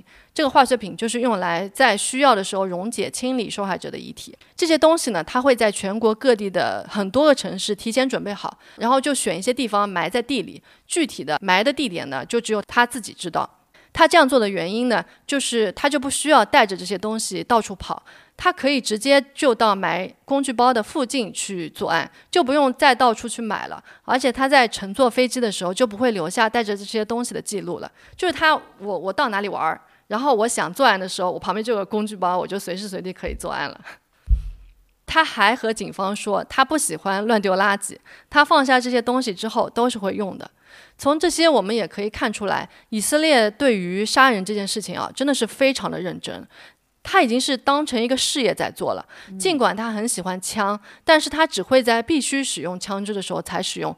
他更喜欢去勒死被害人，因为这样他就可以看着受害者在为了生存的挣扎中慢慢失去知觉，来以此获得乐趣。我觉得这也是很能看出来一点，他对控制力的在乎。杀人对他来说是一种对生命的掌控。除了谋杀之外呢，他还犯下了大约二十到三十起的入室盗窃罪，还抢劫了好几家银行。时间到了二零零九年，在去了加利福尼亚州、华盛顿和新英格兰州旅行之后呢，以色列决定抢劫一家银行来搞点钱来资助自己的旅行。在四月十日，他走进了纽约塔博湖的社区银行。他当时戴着太阳眼镜，穿着夹克、牛仔裤和灰色运动鞋。他手上还戴着一副双色手套，是白色和灰色相间的这样子的一副手套。他还带着假的山羊胡来伪装自己。他手持一把点四零口径的史密斯威森半自动手枪，还备了一把点二二口径的 Ruger Charger 手枪。在抢劫完银行之后，他逃走了，并埋了一个工具箱在福特蒙州的艾森克斯伍德赛德自然区的一条小路边。工具箱里面装着干燥剂，还有他刚刚用来抢劫的两把手枪。四天之后呢，他就坐飞机回家了。时间到了二零一一年的四月到五月期间，也就是他抢劫完银行的两年之后，他为他的那把 Ruger Charger 手枪自制了一个消音器。那他做好了这个消音器，就很想快点试试看这个消音器好不好用嘛。于是他就开始着手计划他的下一次犯罪。在当年的六月，他事先先飞到了印第安纳州，又开车到了纽约，在那里安装和测试他的消音器。之后呢，他开车就回到了佛蒙特州，在那里找回了两年前埋在那里的那个工具箱。他一开始呢，想用这把枪去抢劫银行。在这之前，他决定先随机瞄准来杀人试试看。他先找到了一个废弃农舍，他就决定这个地方就是一个绝佳的射杀受害者的一个地方，因为这里荒无人烟，基本就不会有人来的。接着，他准备好他的手枪，在马路边躲在树丛里面。这个马路的对面呢，有一个酒店，那里还有一个公寓楼，他就想在这里等人经过。他想找一个单身的男人作为目标。那这里我还原一下他的原话，他是这么和警方说的：当时。正下着倾盆大雨，雷电交加。一个人走了过来，我记得他是开着一个满新的一辆黄色的大众甲壳虫汽车。我呢就走出了树丛，打算走到他的车后面去。我沿着一排车向他的车走去。他这个时候从车里面跳了出来，因为雨下的很大，他怕淋湿了，所以他头顶着一张报纸，很快的就跑进了公寓里面。那天晚上他其实差点就完蛋了。如果他下车进公寓的速度慢五秒钟，那他就是那天晚上的那个人了。他就是意思就是说，他就是那天晚上的受害者了。后来呢，他就把目标转移到了一对夫妇身上，也就是我们已知的第二和第三位受害者 Career 夫妇。嗯，他们两个分别名叫做 Bill 和 Lorraine Career。Bill 呢是一名动物医院的一个技术人员，Lorraine 呢是一个护士。那他为什么选择这对夫妇呢？因为在七月八日晚上，以色列呢就在自己的酒店附近溜达，他就走到离他酒店半英里的科尔伯特街的八号，他注意到这个位置的这个房子里面应该没有狗，也没有小孩，因为狗会吵嘛，小孩呢就是遵循他自己的原则，他就不会杀有小孩的家庭。另外呢，他还注意到这个房子有一个车库的，就很容易可以从车库进到这个房子里面去，就只是因为这个原因啊，所以他就选择了。这对夫妇作为他的被害者，因为符合他的一个计划。呃，怎么符合他的计划了？因为他不杀小孩是他的原则，但是他其实不是也有原则不杀父母吗？对，这个父母他们没有小孩呀。他的意思是小孩的父母，就是有小孩的家庭他是不杀的。哦，符合他计划就是，呃，一个呢是这个家里面没有小孩，然后呢就是比较好进入，就是能够让他。比较容易去犯案，就是他随机找的人，然后他觉得，哎，这个地方我我很方便进去，也没有小孩，也没有狗，那就是这里了。嗯，他呢就在房子前面观察了一阵子，因为他自己不是干建筑的嘛，所以呢他就很快的分析出了这个房子的一个结构。嗯，他推断出主卧在哪里，然后他就很快的找到了电箱和电话网络安装的位置。他先切断了电话线，然后呢，又检查了一下这个房子有没有报警器。接着呢，他就从车库的通风管道钻进了车库里面，然后打破了房子里面连接房子的那个门的一个玻璃窗，就进入了家里面。他在夫妇俩睡觉的时候伏击了他们，把夫妇俩捆绑了起来，用枪逼迫着把这对老夫妇开车劫持到他事先看好的那个废弃农舍里面。当他把他们俩带上车的时候，他还让夫妇俩穿上拖鞋，这样子就不会走过碎掉的玻璃，留下血迹了。在农舍里面，他把娄瑞绑了起来，然后把 Bill 带到了农舍的地下室里面。这个时候，娄瑞就试图逃跑了，但是又被他重新抓了回来。就当他在抓娄瑞的时候，Bill 呢又试图逃跑。那他们两个人的逃跑就让他觉得非常的恼怒，因为这让他感觉事情没有按照他的计划走，就有点失去控制力这样的感觉。嗯。于是他沉默地用那把他带着自制消音器的 Ruger Charger 枪一枪射死了 Bill，然后呢对娄瑞进行了性侵犯，之后又将他勒至昏迷，然后呢再将他带到了地下室里面，在那里勒死了他。当警方问到他为什么要这样做的时候，他这么说：“我这里再来念一下他的原话，让大家更加能了解他心里是怎么想的。”好，他说：“我不认为自己和成千上万的人有多少不同。”你去看看他们的电脑上那些色情内容，捆绑 SM 同性恋变性人啊，这些内容，这些人真的认为他们自己是地球上唯一一个被这些暴力东西吸引的人吗？我只是把这些内容升级了，性幻想、金钱、肾上腺素激增，这些都是小儿科了。一旦开始，他这里只杀人，没有什么可以和这相比了。嗯，所以这才是。法律会存在的根本原因啊，嗯，因为其实就是大家都会被一些，就像他讲的这些，可能是会被很多东西来吸引的。有法律的这个存在，就是为了避免你去把你的某些会对别人造成伤害的这些兴趣，给它更升级了，所以变成现实。对，所以才会有法律的存在。对，嗯，但他说的确实有点道理哦。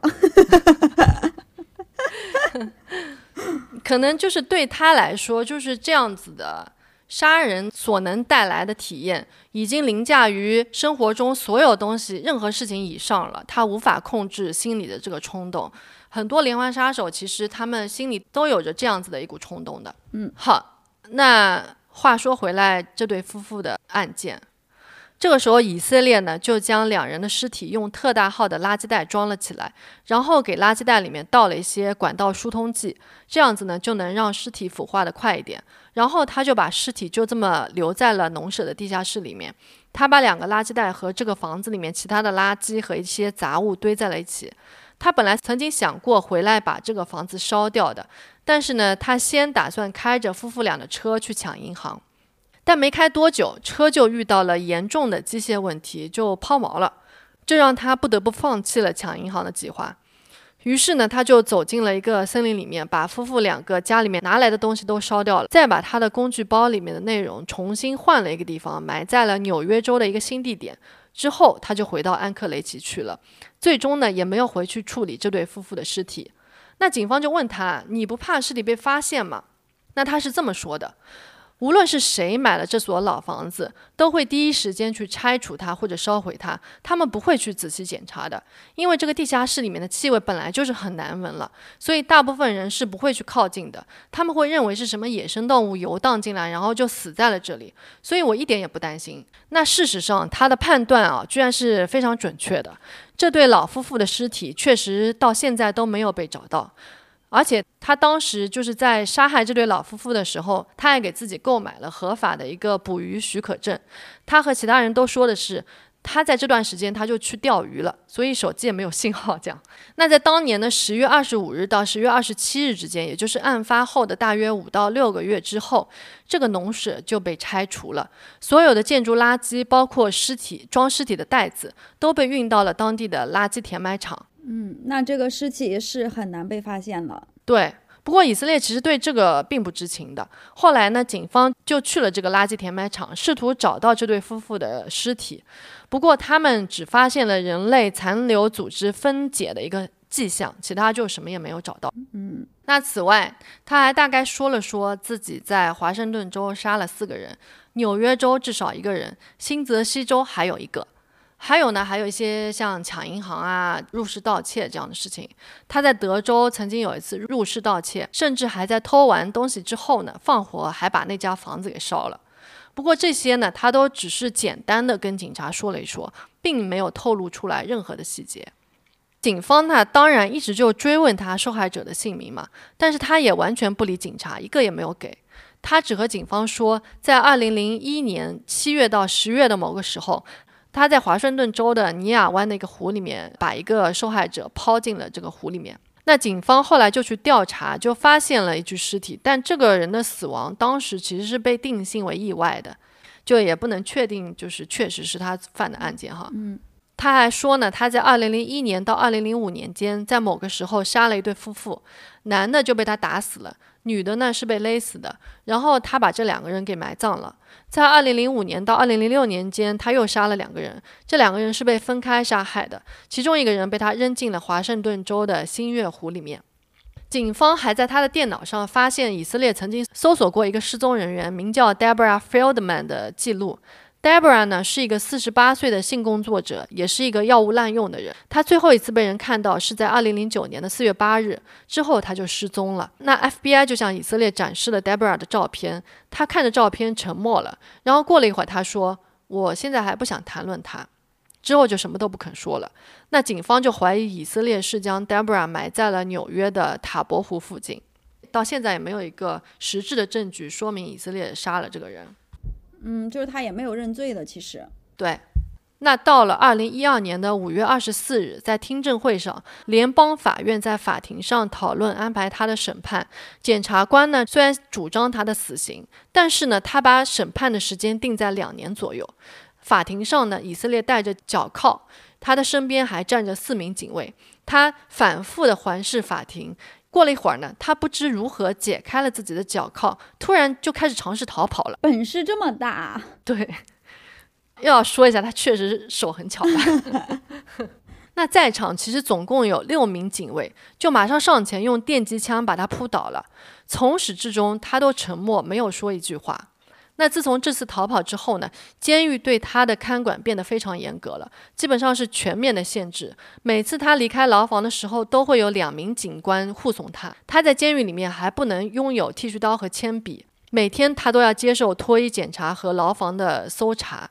那有些媒体猜测啊，他的这次逃跑是模仿他的偶像 Ted Bundy，因为我们知道 Ted Bundy 不是也曾经越狱，还越狱了两次，而且都成功了。嗯嗯。但是以色列自己对检察官说，他的这次逃跑是计划外的，是因为法庭上造成的压力导致的应激反应。我猜也有可能就是检察官说他的那个审判可能会拖到两年这么久，他这是他最不想看到的嘛，对吧？嗯，好，那时间到了二零一二年的七月二十日，一个媒体叫做 WCAX，他们发表了一篇以色列和可瑞尔夫妇失踪有关的报道。这个被以色列知道了之后。他就在这个时候开始拒绝和警方说任何事情了，因为这个就和就和他那个他的初衷违背了嘛，他就不想让媒体知道。而这个时候他发现媒体其实已经开始报道他的很多事情了，那他觉得这个时候再和警方说更多的事情，其实是对他来说更不利了。他在审讯过程中一直都是表现的冷静又非常傲慢的。他和警方说：“我不是一个可以被欺负的人，除了我想说的时候我会说，没有人可以威胁我，对我说什么或者夺走我的任何东西。虽然其实我很乐意提供帮助，但这和我的意愿有关。因为他曾经说过，我想要一个执行日期，这个日期必须是在一年之内。我希望尽快结束这一切。”我实在是太不想在牢房里面再多待一秒了。如果我们达成合作，我会给你们，也就是警察想要的每一个血淋淋的细节。这就是我想要的，因为我希望我的孩子有机会长大。他现在暂时还在一个安全的地方，我希望他不会看到这些。我希望他有机会健康的长大，不要让他背负我做过的事情。所以到这个时候，他其实已经意识到了自己希望的事已经不可能实现了，因为那个时候媒体已经对他很多事情都进行了报道了。嗯，而且我觉得，其实不管媒体报道不报道，他的孩子到最后总归是会知道这些事情的。哪怕这个案件是在一年内完成了审判，他已经被死刑了，最后他的孩子还是会知道这些的。他可能就是不想让他的小孩知道这么多的细节，对，而且也不想让他的孩子。受到很多媒体它的影响，媒体的困扰，对的。嗯，时间呢到了十二月二日，在早上六点的时候，在监狱亮灯之后，狱警从牢房的窗口中看到以色列的床上有血迹，狱警就马上打开了门。他们就发现以色列已经死在了自己的床上，他用不知道哪儿搞来的剃须刀片割伤了自己的手腕，同时还在床上上吊自杀了。在他的身体下面，狱警发现了一封两页纸的遗书，虽然可辨认，但上面都是血迹。还在他的床底下发现了十一张用血画出来的十一个人类头骨的画作和一个撒旦教的图案，其中一张头骨的画作下面还写着字：“We are one。”呃，中文就是我们是一体的。嗯，警方猜测呢，这十一个人类头骨的画作就是他杀害的所有受害者的一个总数。那这些纸被送到了 FBI 实验室进行处理之后，FBI 发表了结论：这封遗书里面没有任何隐藏的代码或者是信息，这没有提供任何关于其他可能的受害者身份的一些调查线索。警方描述他这封遗书是一封连环杀手的诗歌。那我在这里节选一些片段给大家。好，以色列呢在诗歌中描述受害者为漂亮的温室蝴蝶，他花了很多篇幅来描述受害者的最后时刻。他的遗书里面是这么写的：既然我现在紧紧地抱着你，我会告诉你一个故事，在你耳边轻声地说，这样你就知道这是真的了。你是我一见钟情的爱人，虽然我知道你害怕靠近我。但我要说的话，现在用这样亲密的方式穿透了你的思想。我看着你的眼睛，他们是如此黑暗、温暖和信任，好像你已经失去了任何需要关心或担心的理由。这个游戏越无情，用你恐惧来填满池子的可能性就更大。你湿润的嘴唇发出了一个隐秘、不言而紧张的笑声，它像喉咙里的血液脉搏一样爆发。自此不会再有笑声了。那除了对杀戮的致敬和回忆受害者的最后时刻之外，他还批评了美国的消费主义和大家对虚荣的一个痴迷。他写道：“自由之地，谎言之地，美国化的计划之地。你消费你不需要的东西，你崇拜你的偶像，你追求你认为的美国梦，美国将因此而死去。”他在这个遗书的结尾写道：“好了，话不多说。”语言是苍白和虚弱的，不用行动来说话的话，什么都会看起来很廉价的。你们现在看好了我要做的事，感受我电击般的触感。如果不打开我颤抖的花蕾，我就会碾碎你的花瓣。嗯，这是诗歌啊，这也是凭借我浅薄的英语来翻译的，我这里也就不再妄加揣测他最后这段话的意思了。那听众们也可以自行去理解和分析他这封遗书的意思。那在他死了之后呢？FBI 寻找身份不明的受害者就变得更加困难了。他们最终呢没有遵循以色列的意愿，向公众发布了以色列审讯视频和一张 FBI 根据他供述画出的地图。这些呢包含他从1997年开始的已知行动和详细的一个时间表。因为以色列虽然给了 FBI 一些线索，但我们前面也提到过，他讲话的时候都是那种要说不说的那种，就显示自己神秘又有掌控力。他大部分的话呢，就只是暗示他做过一些事情。所以 FBI 发布这些信息，就想让公众知道他租来汽车的类型啊、去过的城市啊、以及露营地啊这些，任何可能激发某个知情者的记忆的信息，都可以帮助到呃 FBI 的调查。FBI 透露说，尽管他选择的受害者都是随机的，但每一次的犯案呢，他都进行了大量的一个规划。他非常喜欢他做的事，他一点也不后悔把杀人这件事情当做一项事业在做。他曾经说过，如果他没有被抓到，他会继续绑架和谋杀的。他曾经描述自己最后为什么会被抓到。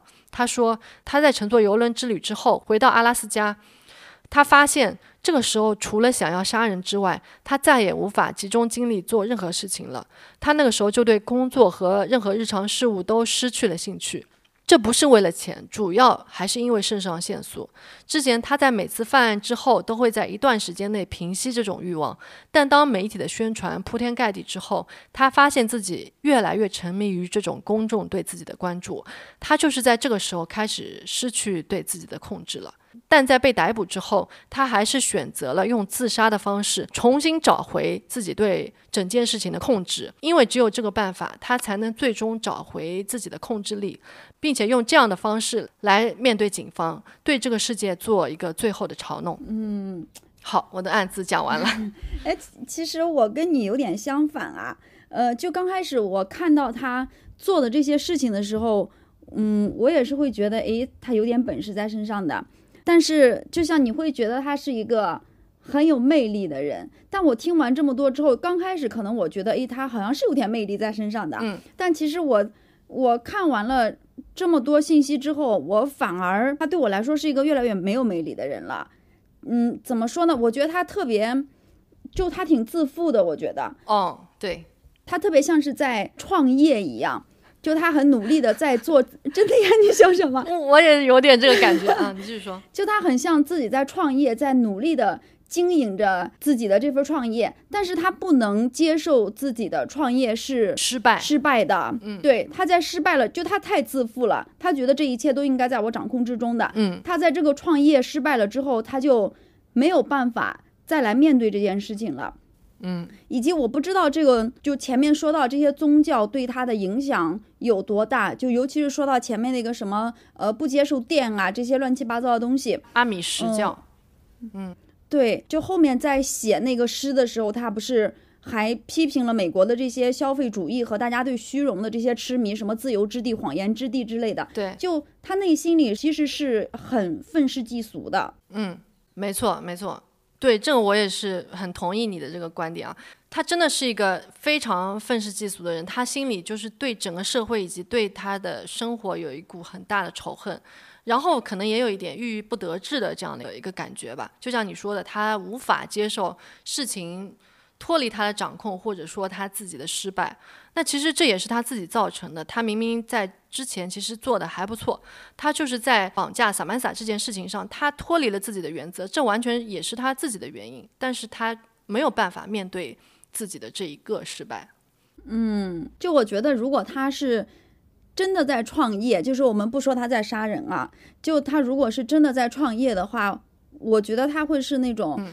创业可能失败了之后，他会继续创业，继续创业，就可能到什么砸锅卖铁，可能就日子已经过不下去了，他还是要一步一步的来走这条路的。他就是要证明自己，我就是可以的。但确实是很多事情，你你不可能什么事情都是成功的。是的，其实我也有一定程度上这样的想法。一开始我在刚刚看他的一些他做过的一些事迹的时候，我也是觉得。就是他把事情做得这么滴水不漏，并且又非常认真的去计划他的每一个案件。他在犯下以前的案件的时候，他比如说他就是手机也关机，然后还带现金啊等等，就是想尽了一切办法让警方无法追踪到他身上。我觉得他能够做到这么多，我当时其实对他的心思缜密是蛮佩服的。但是看到他绑架萨曼萨这件案子的时候，我发现。就其实他他也没有像之前做的那么的那么的完美吧，他也不是一个完美的连环杀手，反而他是一个像你说的非常自负，然后又愤世嫉俗。特别是他在庭审的时候啊，有听众可能有兴趣的话，也可以去网上搜一下他的庭审的一个视频。他在就是接受警方审问的时候，他是一直在发出很大声、很奇怪的笑的，这个笑就让人听得很很难受、很毛骨悚然。他的这个笑声让我觉得他就是一个。嗯，就像你说的，就是很自大，但是又又莫名其妙的自大，他不应该这么自大，就其实是一个心里很没底，然后但是又想要控制全局的人，就让人觉得有点不舒服。嗯嗯嗯，不过他的整个案件，嗯、我觉得还是相当的精彩的。嗯就从他绑架 Samantha 的这一起案件，到他后面，呃，他可能犯下的这么多起案件，并且他最后一个离奇的自杀，还留下了这样子的遗书和一些画作。我觉得在就是连环杀手的案件的故事来说，这是一个非常精彩的故事。我希望大家也能喜欢今天的这个案件。我也是写的呕心沥血啊，两万字。那好，那我们今天的案件就到这里结束了。好，谢谢大家，我是舒静。我是珍珍，我们下期见，好，我们下期见，拜拜